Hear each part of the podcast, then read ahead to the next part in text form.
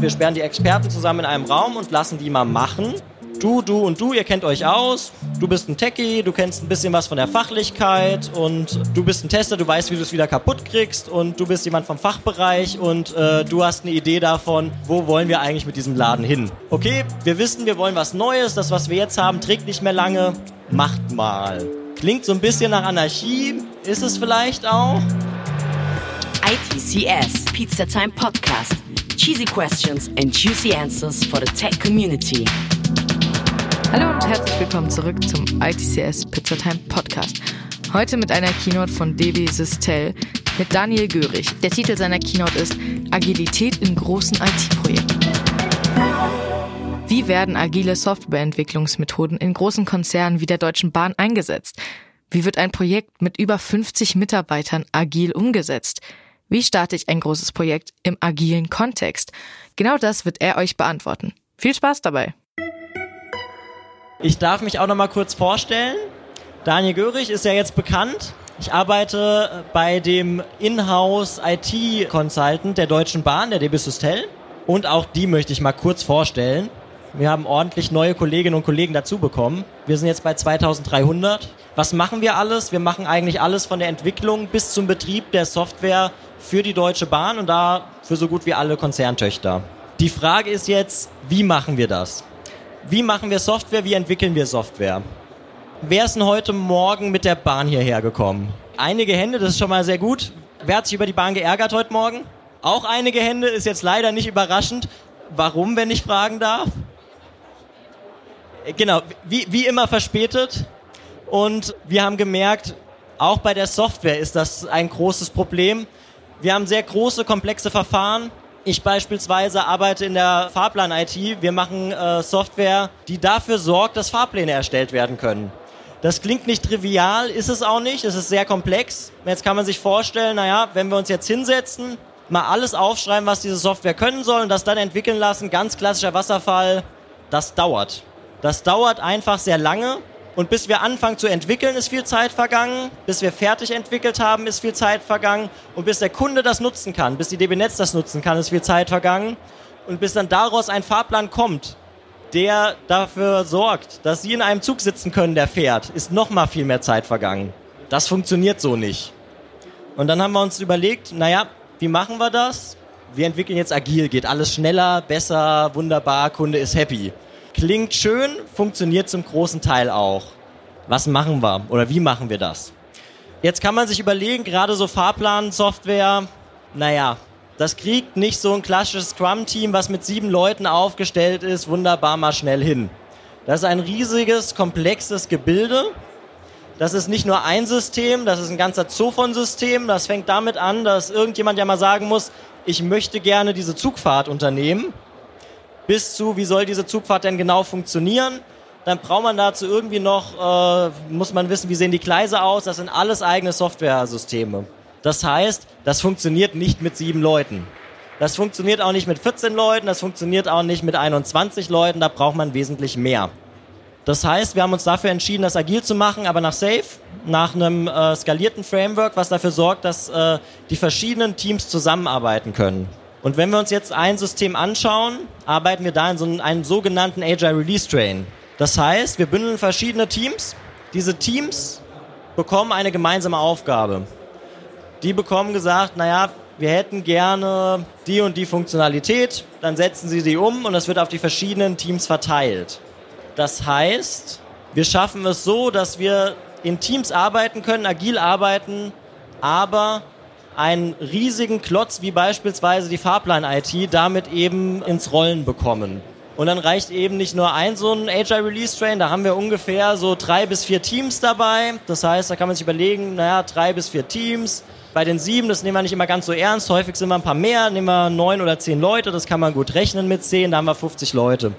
Das reicht für ein Konstruktionssystem für einen Fahrplan. Das reicht aber noch nicht für ein System, was jetzt die Infrastruktur modelliert. Das reicht auch noch nicht für ein System, was ein B2B-Bestellsystem ist, wo die Trassen angemeldet werden. Das heißt, wir haben mehrere Release-Trains nebeneinander, die loslaufen müssen, die koordiniert werden müssen. Wie steuert man das Ganze? Ist ja durchaus nicht trivial. Wir sind ein Konzern, sehr alt, sehr gewachsen. Da sieht man Technik, die zum Teil immer noch im Einsatz ist, die sogar funktioniert, aber die eben auch nicht mehr auf den allerneuesten Stand vielleicht ist. Da gibt es Besseres. Umgekehrt, unsere Organisation ist auch sehr lange, sehr gewachsen und gerade mein Kunde, die DB Netz, kommt, ja, früher schon Behörde, das merkt man immer noch. Das heißt, da geht man ganz klassisch davon aus, ich stelle x Euro bereit, dann bekomme ich genau die und die äh, Funktionalität meiner Software und die kann ich genau an dem Tag produktiv setzen. Das hat vielleicht im Wasserfall funktioniert früher, am meisten hat auch das da nicht funktioniert. Deswegen haben wir ja gesagt, naja, wir probieren das mal anders. Das heißt, die Herausforderung ist, wie kann ein Manager, der gewohnt ist, eben nach Meilenstein, nach Kennzahlen, nach Budgetplanung zu steuern, so ein Riesending steuern mit so vielen Leuten, so ein Systemsystem, bei dem er relativ wenig Stellschrauben eigentlich hat. Wie machen wir das? Wir machen das nach reiner Lehre in PI-Plannings. Das heißt, jeder Agile Release Train, ein sogenannter Art, plant für sich das nächste Quartal. Dazu bekommt er Aufgaben, ein Backlog, da sind dann Epics drin, das sind relativ große fachliche Anforderungen, die wir haben. Beispielsweise gibt es das äh, Schienenlärmschutzgesetz. So, das bedeutet auch was für unsere Software.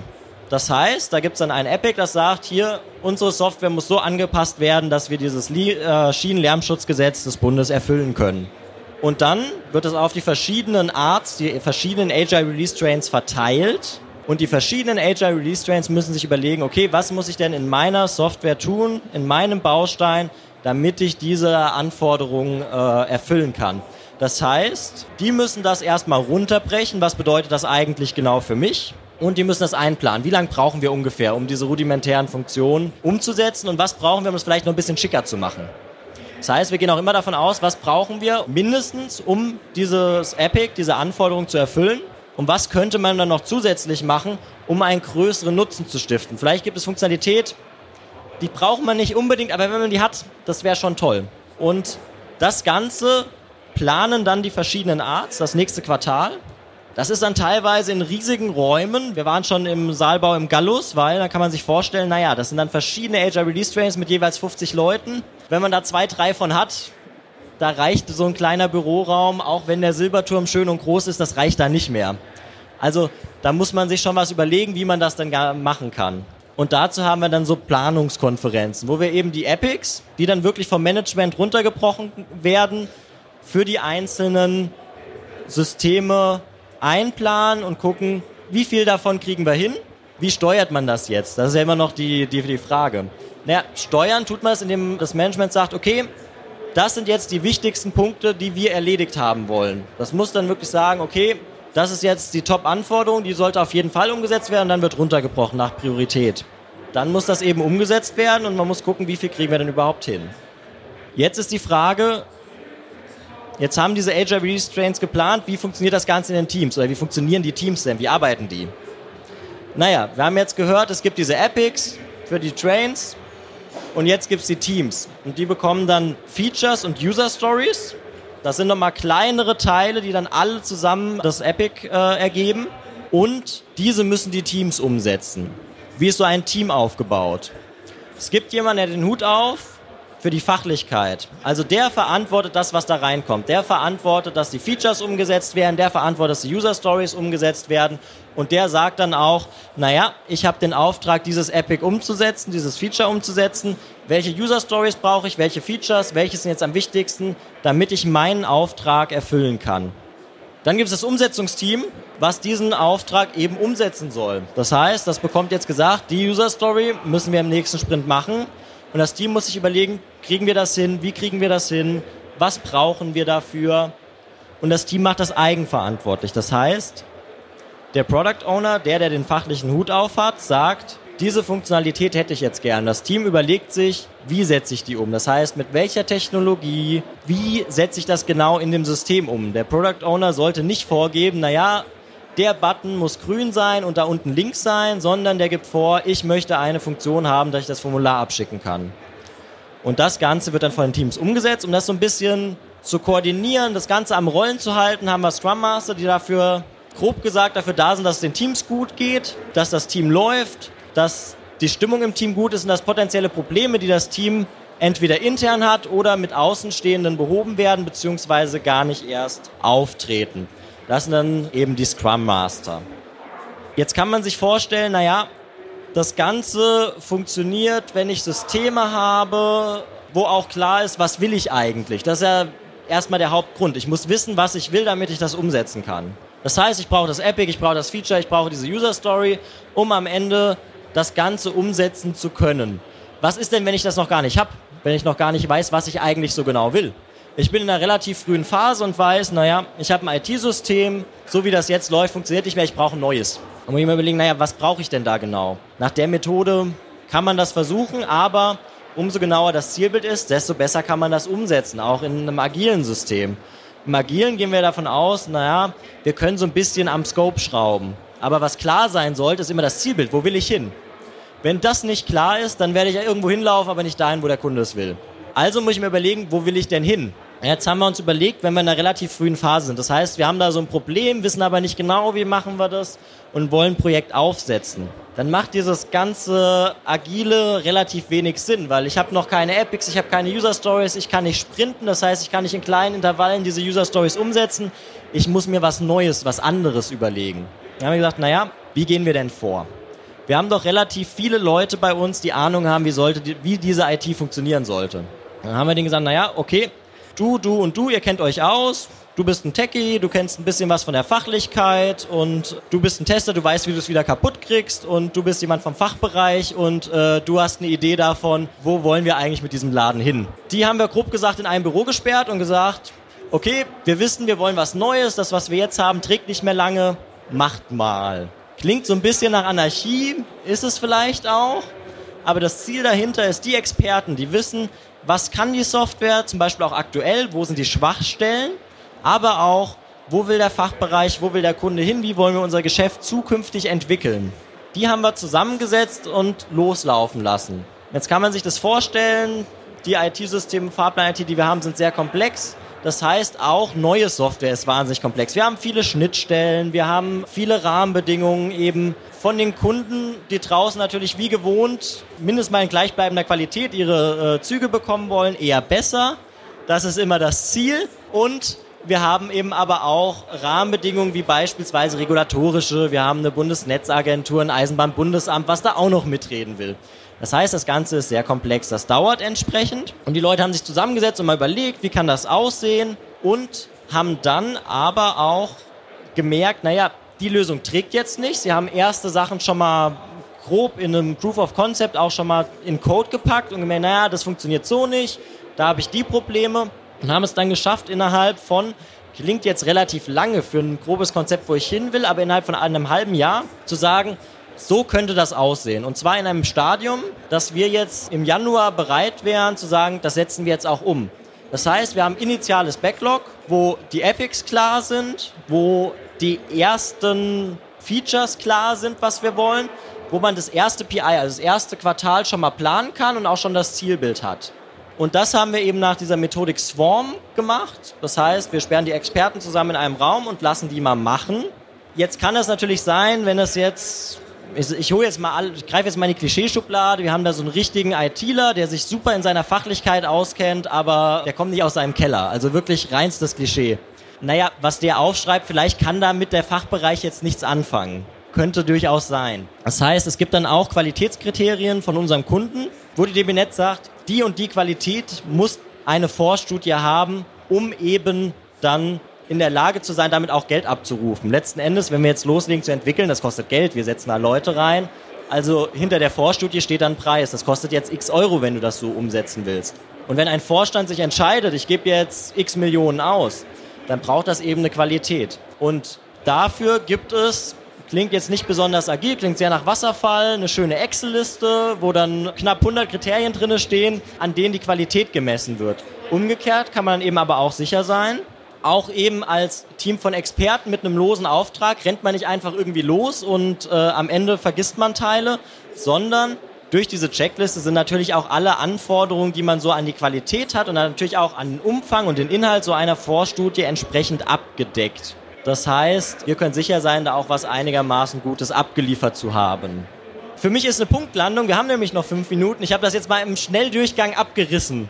Ich vermute, da sind noch einige Fragen offen geblieben. Ähm, die, bei der Frage ging es um den äh, groben Zeitplan. Also ab welchem Punkt können wir einen Zeitplan festlegen? Das sind zwei Punkte. Also zum einen können wir einen Zeitplan festlegen bei, äh, bei der, jetzt erstmal bei dem, äh, bei dem letzten Punkt, bei Swarm wo wir eine Vorstudie gemacht haben und uns überlegt haben, wie kann das funktionieren. Da mussten wir uns erstmal überlegen, was brauchen wir eigentlich und wo wollen wir eigentlich hin. Und als wir wussten, wo wollen wir hin, konnten wir einen groben Zeitplan festlegen. Warum grob? Weil wir noch nicht genau wussten, mit wie viel stehenden Teams wir rechnen können. Es kommt ja immer auf die Manpower an, wie weit man da einen Zeitplan festlegen kann. Und unter diesen Rahmenbedingungen, wir haben eine Voraussetzung getroffen, gesagt, naja, wir rechnen damit, wir kriegen fünf Teams, dann können wir so und so schnell sein. Wie sieht das bei bereits stehenden Arts aus, Acer Release Strains? Da ist es so, dass man dann häufig in Story Points sagt, okay, das Epic ist so und so teuer, ungefähr. Und da sagt, rechnet man ihm in Story Points jeder echte Scrum Master wird mich jetzt gleich verprügeln, wenn ich sage, naja, im Hinterkopf hat man da immer so eine Zahl, wie viele Personentage sind das ungefähr? Habe ich offiziell nie gesagt, auf keinen Fall. Aber dann hat man so eine grobe Richtung, wie lange das denn dauern wird, dieses eine Epic. Und die Zeitplanung kann man dann machen, wenn man weiß, naja, wie hoch priorisiert ist das Epic, wie wichtig ist das und wann wird es eingeplant. Dann kann man da eine Zeitplanung draus machen. Genau. Ich glaube, eine Frage kriegen wir auf jeden Fall noch hin. Wie lange hat die Safe-Einführung gedauert? Okay, wie lange hat es gedauert? Ich würde sagen, wir sind noch nicht 100% fertig. Man denkt im Augenblick noch, das war es, was ich vorhin gesagt habe, naja, man kommt so ein Stück weit vielleicht noch aus einer Behörde, zumindest einer sehr hierarchischen Struktur und man denkt da auch ein Stück weit noch in Projekten. Das heißt, man ist noch nicht so weit, dass man akzeptiert hat, wir finanzieren Teams, wir finanzieren Agile Release Trains und füttern die dann mit Input. Weil genug Aufgaben sind auf jeden Fall da, um die IT weiterzuentwickeln. Also da haben wir gar keine Sorge, dass da keine Arbeit mehr da ist. Aber dadurch, dass man noch in Projekten denkt und nicht in stehenden Teams, ergeben sich ja natürlich Probleme. Wenn dann im Augenblick kein Projekt mehr da ist, dann gehen vielleicht die Know-how-Träger, weil die woanders andere Projekte äh, finden. Das heißt, man hat im Augenblick da kein stehendes Team. Umgekehrt, ähm, der Status, wo wir jetzt sind, dass wir nach Safe arbeiten, aber eben mit diesen kleinen Hindernissen, wo man noch feilen kann, sind wir jetzt relativ schnell gewesen. Also man hat da angefangen bei der DB Netz mit einem großen Projekt, wo man gesagt hat, naja, klassisch kriegen wir das auf keinen Fall hin. Hatte auch teilweise den, den Charakter von einem Forschungsprojekt, obwohl man von Anfang an wusste, das will man auch in Betrieb nehmen. Da hat man relativ schnell äh, zumindest eben für dieses eine Projekt, dieses Safe-Konstrukt hochgezogen aber auch äh, bei den Umsystemen direkt daran gearbeitet, da entsprechend auch die äh, Agile Release Trains und ein Steuerungsmodell für diese Arts dann eben mit hochzuziehen. Das heißt, da war man dann innerhalb von naja, das Projekt ist so vor zweieinhalb, drei Jahren losgelaufen. Der erste Teil ist abgeschlossen. Es läuft jetzt noch weiter mit Nachfolgeprojekten in der gleichen Mann, ungefähr in der gleichen Mannstärke, ungefähr in der gleichen Zusammensetzung, ungefähr mit der gleichen Organisation. Das heißt, das ist jetzt so zwei, drei Jahre alt. Was vielleicht noch gibt, bei der Systel jetzt ähm, sind wir dabei, auch unsere Arbeitsorganisation, nicht die Projektorganisation, wie wir Software bauen, sondern wie wir zusammenarbeiten wollen, auch nach so einem agilen Vorbild zu machen. Aber ich glaube, das führt jetzt ein bisschen weit, dann das noch auszuschmücken. Da sind wir jetzt seit zwei Jahren dabei und da wollen wir jetzt, nehmen wir jetzt immer mehr Fahrt auf. Ähm, da sind wir aber auch noch nicht so ganz fertig. Gut. Was ist denn mit den ganzen äh, Führungskräften, die äh, vielleicht jetzt keine Rolle mehr haben? Was macht ihr damit? Mhm. Genau, also die, die Frage geht jetzt zur Transformation von der DB Systel. Wenn wir sagen, naja, wir arbeiten jetzt in Teams in unserem Unternehmen oder zumindest in, unserem, in unserer kleinen Konzerntochter, dann heißt das ja, das, was früher ein Abteilungsleiter war, den gibt es nicht mehr. Gibt ja keine Abteilung mehr, wir haben jetzt Teams. Das heißt, ganz offen, die Führungskräfte suchen sich was Neues.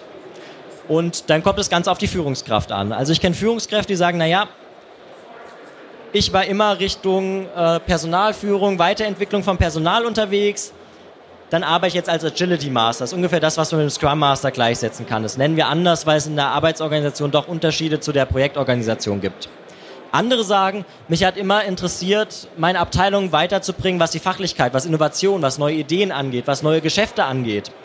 Die gehen dann Richtung Product Owner. Und dann gibt es andere, die sagen, naja, jetzt habe ich endlich mal die Chance, was anderes zu machen. Ich suche mir ein Team, was coole Sachen macht und arbeitet da inhaltlich an Themen mit. Das kommt auf die Führungskräfte an. Die suchen sich das, was ihren Interessen am meisten entspricht. Ich habe bisher aber auch noch keine Führungskraft kennengelernt, die gesagt hat, naja, ich finde jetzt gar nichts mehr, das war es jetzt irgendwie für mich. Ähm, es macht es für die Führungskräfte und für die Mitarbeiter, die sich teilweise auch sagen, naja, ich habe jetzt so lange in der Abteilung gearbeitet, ich habe Sachen, die mir nicht so gefallen.